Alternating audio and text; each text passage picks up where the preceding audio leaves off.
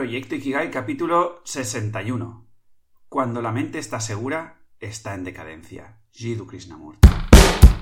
Muy buenos días, tardes, noches y bienvenidas, bienvenidos un día más, un domingo más, a Proyecto Ikigai, el podcast que te acerco con todas mis reflexiones y aprendizajes alrededor de este término japonés que tanto promete un lugar con el que me gustaría inspirarte para que cojas confianza y te atrevas a andar hacia el encuentro de tu propio Ikigai y empieces a orientar tu vida hacia aquello por lo que vale la pena vivir. Antes de empezar, me gustaría decirte que he abierto un grupo de Telegram para ir, bueno, pues acogiéndoos a cada uno de vosotros, de vosotras, y iros, bueno, pues entre todos irnos compartiendo todos nuestros aprendizajes alrededor de Ikigai, lo que vale la pena vivir, propósito, etcétera lo he puesto en t.me barra proyecto guion bajo Ikigai. Repito, t.me barra proyecto guion bajo Ikigai. Tenéis el enlace en las notas del programa. Soy Javi Vidal, tu guía en este viaje explorador y ya, sin más dilación, ¡empezamos! El capítulo de hoy voy a hablar alrededor del concepto de la seguridad. Por eso la frase que te he puesto al inicio de Jiddu Krishnamurti, ¿no? Que dice algo así como que cuando la mente está segura, está en decadencia. Iremos viendo un poco qué, significa todo esto. Para empezar, em, pues me he ido a las raíces ¿no? del concepto de seguridad. Y es que la palabra seguridad viene del latín securitas, que a su vez se deriva del adjetivo securus, el cual está compuesto por la raíz se, que significa separar, sin, curus, cuidado o preocupación, y el sufijo tas, que viene de mm, sufijo dat de cualidad. Así que, juntando todas estas raíces, compuestos y bla, bla, bla, lo que tenemos es que seguridad podríamos decir que quiere decir algo así como la cualidad de separarse del cuidado o la preocupación. Vamos, vivir sin temor, despreocupado o sin temor a preocuparse. Al inicio de nuestra historia, como seres humanos, está claro que había una estrechísima relación entre la seguridad y la supervivencia. Si buscamos la palabra en el diccionario, nos aparecen muchas acepciones, de las cuales la primera dice lo siguiente libre y exento de riesgo. Y otra que aparece es la de lugar o sitio libre de peligro. Y ahí tenemos la relación entre seguridad y supervivencia. Si yo me encuentro en un lugar libre de peligro, hay más probabilidad de sobrevivir y por lo tanto de sentirme exento de riesgo. Parece sencilla esta relación entre mm, seguridad y supervivencia, ¿verdad? Pues vamos a meterle una marcha más a todo esto. ¿Te has preguntado alguna vez cuál es nuestro primer contacto con la seguridad? Dejémonos de irnos tan tan lejos en la historia de la humanidad y volvemos ahora, al siglo XXI. Y me voy a centrar en el contexto que nos corresponde a ti y a mí, querido oyente, el primer mundo. Porque si estás escuchando este podcast quiere decir que por lo menos, menos, menos, dispones de un dispositivo móvil o un ordenador y una conexión a Internet. Así que asumiré que estamos aquí, entre los problemas del primer mundo. Y nuestro primer contacto con la seguridad se da en el momento en el que nacemos. Los seres humanos somos los mamíferos que desarrollamos más dependencia con respecto a nuestros progenitores. En otras razas, una vez la madre pare a su hijo, éste se pone a caminar rápidamente, o bueno, pues es capaz de irse a buscar el alimento, más o menos, por iniciativa propia, ¿no? Y en nuestro caso esto no es así. Creo que, si no recuerdo mal, hay un estudio que liga la complejidad del cerebro con respecto a esta dependencia. Pero bueno, ya sabes, estamos en una sociedad que hace estudios de todo, así que puedo asegurar que existe este estudio. y si no, bueno, ya me perdonarás, porque al final lo que estoy aquí es aportando mi mirada de lo que he ido aprendiendo en este camino de, Ikigai. El caso es que, bueno, nosotros, cuando nacemos, tardamos muchos años en desarrollar nuestra autonomía para la supervivencia. Algo que, como sociedad, aún hemos complejizado mucho más, todo se ha dicho. ¿Por qué? Bueno, pues yo no sé muy bien por qué, pero he tenido amigos que hasta los 20 años no sabían hacerse ni un huevo frito. Claro que si de pequeñitos nos hubiesen enseñado a cazar, quizás otro gallo cantaría, ¿no? Pero el caso es que no es así, y en muchos hogares aprendemos las tablas de multiplicar antes que cocinar. recuerdo yo mis primeras experiencias culinarias y hay que ver lo que he mejorado con, el paso de, los años, ¿no? Eh, bueno, por lo tanto, en fin, para recuperar un poco el hilo. Ah, cuando nacemos tenemos esta dependencia con respecto a nuestro entorno, ¿vale? Dependemos de la sociedad adulta para sobrevivir, y esta dependencia no es gratuita. De hecho, tiene un coste altísimo, infinito diría yo, nuestra libertad. Fíjate tú si es elevado el coste de la seguridad.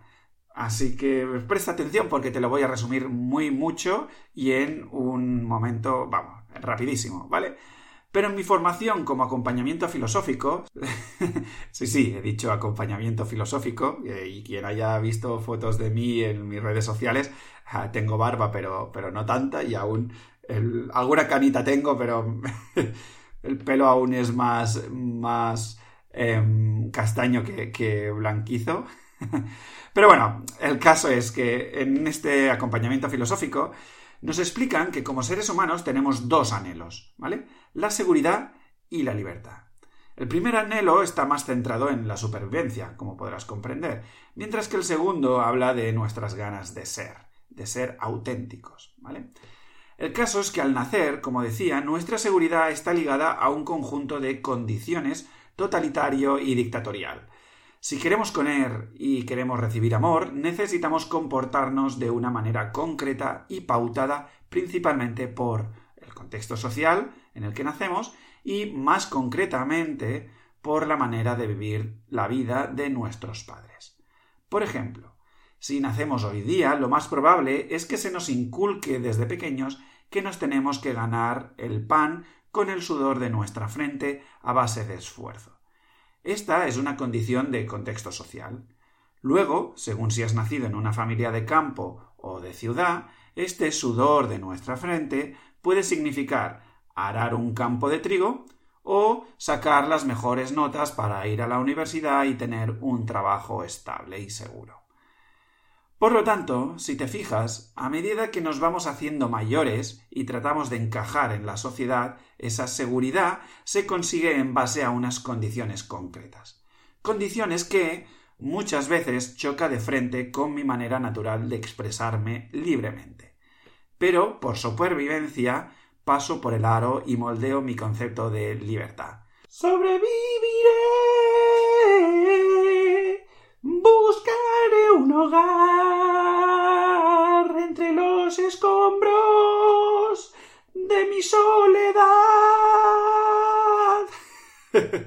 He aquí el hit del verano. Chan, chan, chan.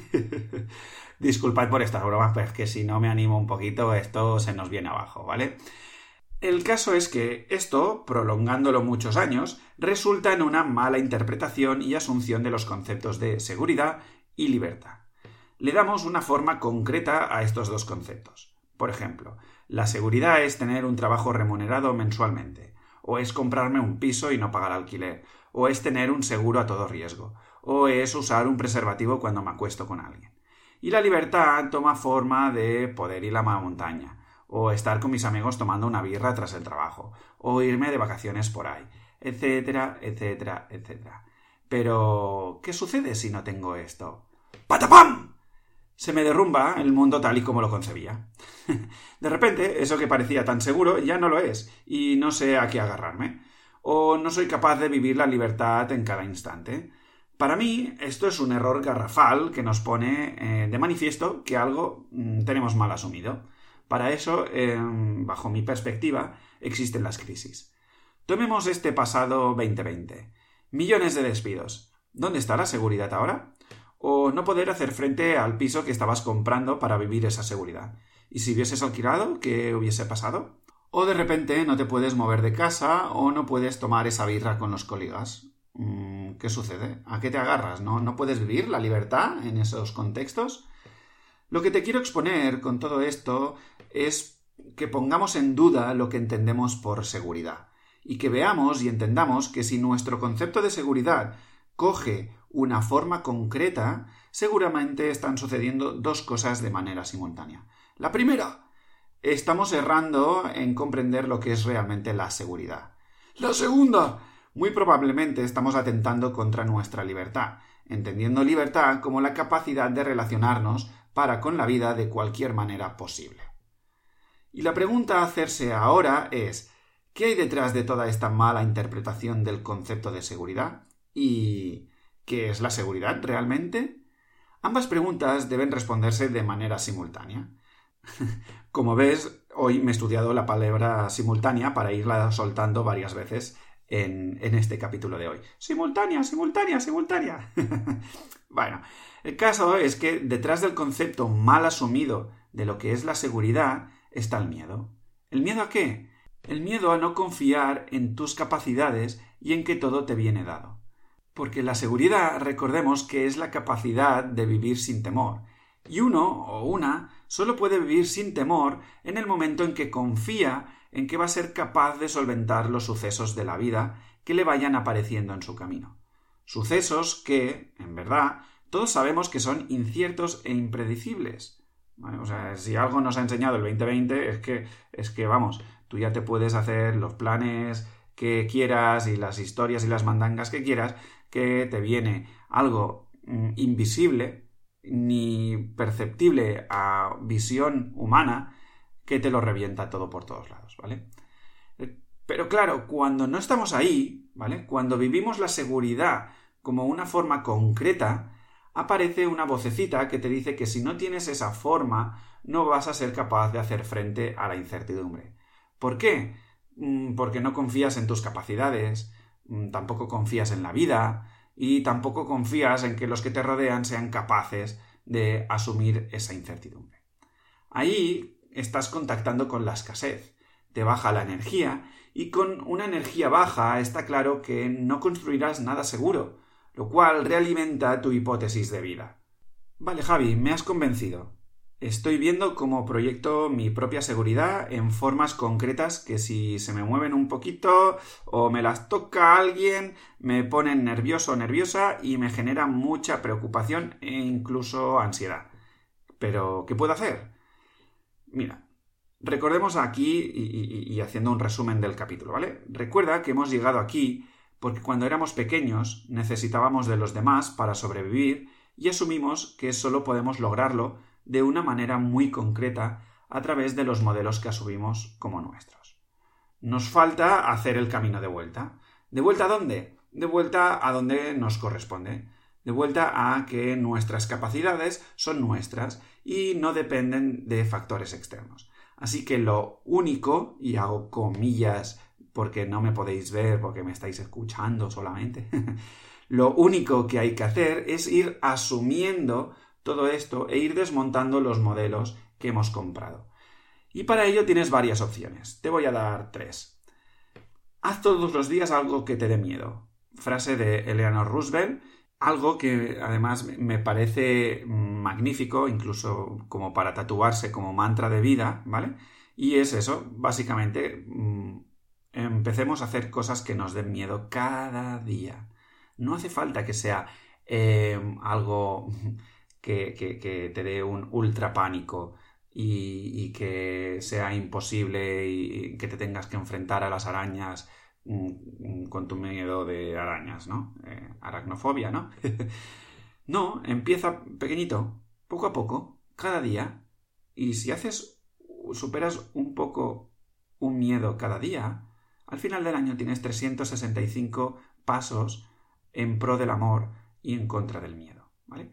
Puedes empezar por revisar todos los ejercicios propuestos este, en este, podcast. Cómprate una libreta de trabajo y ya por ello, básicamente. Oye, poco a poco, ¿vale? Y si se te acaban las ideas, contáctame. Segundo, ¿que ves que te falta un poco de disciplina con todo esto? Bueno, a todos nos pasa, yo a mí me pasa y yo lo que hago, pues busco ayuda. En mi caso, pues bueno, ya, ya tengo mis, mis maneras de, autoayudarme para, para, eso, ¿vale? En tu caso, mm, bueno, pues búscate un amigo, una amiga, o si quieres, ah, tienes dos opciones más. La primera es empezamos un camino de mentoría juntos, una mentoría individual, que básicamente pues vamos tratando cada uno de estos temas, puede ser este u otro, ¿vale? Ahí hay libertad para que tú escojas lo que quieres trabajar. Y por otro lado, eh, me he animado a abrir un grupo de siete personas para hacernos seguimiento de este tema. Y única y exclusivamente de este tema. ¿Vale? Que es básicamente ir recuperando ah, las cualidades que pongo o que proyecto en mm, formas concretas como mi trabajo, como mi pareja, como mi salario a final de mes y tal, e ir asumiendo poco a poco esas cualidades y vivir la seguridad donde corresponde, que es vivirla plenamente en mí. ¿Vale? La idea de este grupito, que, ya os digo que está, mm, es monográfico para, para esto, es irnos reuniendo una vez cada semana o cada dos semanas, según establezcamos en el grupo, e ir revisando todo este trabajo, ¿vale? Tiene un coste de 10 euros por encuentro, estos serían pues o 20 al mes si hacemos el encuentro cada dos semanas o 40 euros al mes, ¿vale? Simplemente ahí nos reunimos, siete personas, y vamos trabajando todos estos temas conjuntamente. Y tercer mm, punto o manera en la que tienes de ir trabajando todo esto. Mm, esta ya es más si solo es bueno para aquellos que residen en, en Barcelona, ¿vale? Y además para aquellos que residen en Barcelona y quieren mm, incorporar, eso quiere decir llevar al cuerpo todo este trabajo, ¿vale? Y ahí lo que te animo es que te lances con el grupo que he abierto de improvisación teatral a través de Meetup, ¿vale? así, poco a poco, pues lo que vamos a ir haciendo ahí en, en, estos encuentros es ir trabajando lo de soltar el control y por lo tanto sentirte más cómodo o cómoda con la incertidumbre y así, pues, em, de manera mm, implícita, irás reduciendo el pánico a lo desconocido. ¿Vale? ¿Cómo puedes hacer para apuntarte tanto en el punto 2 como en el punto 3? Ya sea la mentoría individual, el grupo de siete personas o el grupo de improvisación teatral. Lo voy a hacer súper sencillo. Oye, escríbeme directamente.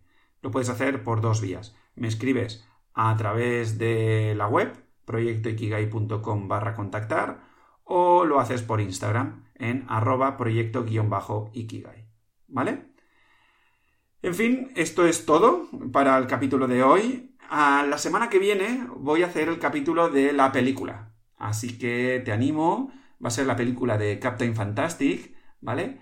Y bueno, te animo a que la veas antes de, de que escuches el capítulo y que aproveches que ahora está en Netflix, ¿vale? Yo he podido aprovechar y, volverla a ver, ya, la había visto antes em, por unos amigos mexicanos, hasta que, bueno, no creo que me escuchen, pero bueno, por si acaso, os lanzo un saludo, Demian, que bueno, lo de, lo de... es interesante. en fin, bueno, que he revisado la película, me apetece hablar de ella y traerla, traerla aquí al podcast. Y nada, aprovecha ahora que está en Netflix para verla de manera así un pseudo gratuita, ¿no? Y nada, ya em, esto se acaba por hoy. si te ha interesado, si te ha gustado, mm, pues nada, hasta aquí te, doy las gracias por los comentarios que me dejas en iVoox, por las suscripciones en Spotify, por las estrellitas en, iTunes y por hacer todo esto, vamos, factible, que tenga sentido, que os esté gustando, los comentarios que me hacéis llegar por todas las vías. Ah, me encanta sentirme tan arropado. Ah, y ya no me alargo más. Espero que tengas un buen fin de semana o un buen día o una buena semana según cuando escuches esto. Y nada, ya sin más dilación, seguimos en la aventura de esta vida.